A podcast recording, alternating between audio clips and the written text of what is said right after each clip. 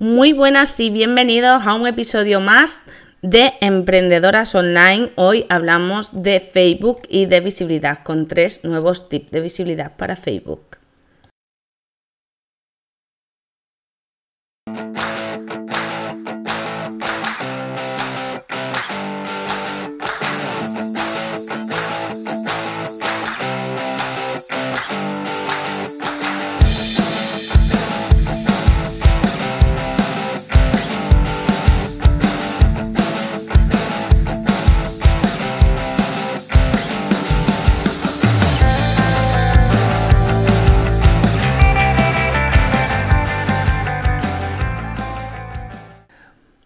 Muy buenas, soy Eva González Mariscal, directora de Induscom y de el curso Rosa, un lugar donde puedes formarte online.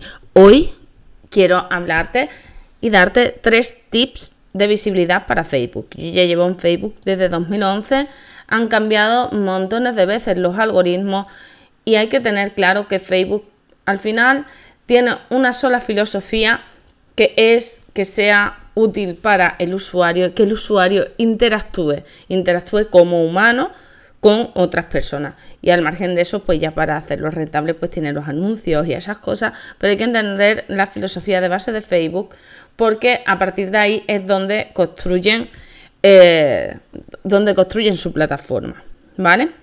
Ellos tienen esa filosofía, hay que entenderla y hay que respetarla y hay que jugar con sus normas porque para eso es Facebook y es su empresa y funciona así. Y entonces os quería dar tres tips de visibilidad eh, y uno de ellos inspirado en una de las consultorías de hoy, ¿vale? Que lo primero de todo es ser auténtico y creativo, ¿vale? ¿Qué quiero decir?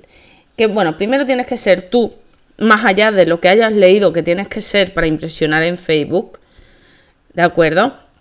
Pero sí que tienes que buscarte a ti y lo bueno que tú tienes y aquello que tú tienes y puedes potenciar. Y además hacerlo de un modo creativo, de un modo que consigas un crecimiento y hackear el crecimiento de Facebook, un growth hacking que se llama. Es decir, un crecimiento hackeado. Pues si tú quieres crecer, de verdad, crecer mucho y en poco tiempo, tienes que ser altamente creativo, altamente agresivo con tus contenidos. Con agresivo me refiero a que a que si tú eres muy sutil con lo que haces, pues los resultados van a ser muy sutiles. Si tú quieres obtener resultados fuertes y potentes, vas a necesitar ser creativo y necesitas ser potente en tu publicidad y en tu manera de ofrecerte. Pero ser además muy auténtico y, ser diferente, porque, porque todo el mundo está cansado. Al final ser creativo es ser diferente.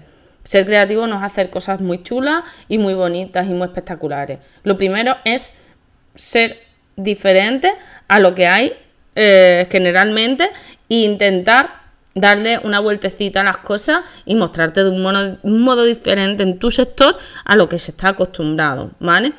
Porque eso sí que va a hacer que llame la atención y la gente te siga. Así que ese es el primer consejo, sé tú mismo. Y el problema de mucha gente cuando llega a mí es que no sabe lo que son. No llevan tanto tiempo intentando ser otros intentando hacer otras cosas que funcionen, que se olvidan de lo que son ellos y de sus propias potenciales, que al final lo que te interesa es, y a la gente le interesa, es seguir personas nuevas. Y somos personas, ¿vale? Vendemos y somos representantes de nuestra marca. Pero incluso aunque seamos una marca, tenemos que permanecer auténticos y tenemos que permanecer diferentes a lo que hay en nuestro sector. El segundo tip es escribir para humanos. No pases el tiempo escribiendo como si fueras un anuncio, como si, como si fueras una empresa. Escribe como persona que eres, con tus experiencias, con tu vida, de la forma más humana y divertida posible, porque es una red también, recordad, de entretenimiento. ¿Vale? Por lo cual, si eres divertido, eh, si a la gente le provoca, si a la gente le diviertes, la entretienes, va a ser más fácil que te presten atención y ese es el primer paso para luego poderles vender, llamarles la atención. Entonces, si eres diferente y este segundo tip, escribes para humanos siendo divertido, pues ya tienes algo más creativo y divertido. Y en tercer lugar, siempre recomiendo usar contenido fresco y menos automatizaciones. Que sí, que para hacer ciertas campañas de publicidad nos venía muy bien la automatización. Digo nos venía porque ahora en este momento, eh, que estoy hablando, en octubre de 2018, las automatizaciones en el perfil ya no nos valen, ya no las hay. Eh, quiero decir, antes había herramientas externas para poderlas hacer y ahora podemos programar en grupos, programar en páginas, pero aún así, ahora mismo lo que prima son los contenidos frescos, estar ahí todo el tiempo. A mí, desde luego, como nunca he automatizado, porque nunca me ha gustado la automatización de publicaciones en Facebook, me ha parecido siempre muy petardo, me ha parecido en contra de la filosofía de la propia plataforma, nunca lo he hecho. Y ojo, porque es que cuanto más vayas en contra de la propia filosofía de la plataforma, más difícil va a ser que eh, te funcione los anuncios y todo. Es decir, hay que entender que esto es para interactuar, que esto es para eh, interconectarse, para hacer cosas grandes, para hacer cosas juntos. Por eso los grupos están funcionando también, porque es como unir gente para hacer cosas grandes. Y claro, obviamente tiene un hueco ahí la empresa, pero siempre y cuando adapte esos contenidos a esa filosofía que tiene Facebook. ¿De acuerdo? Entonces, por, por concluir, los tres consejos, sea auténtico y creativo, escribe para humanos y sé divertido y usa contenido fresco, huye de la automatización y te irá muchísimo mejor.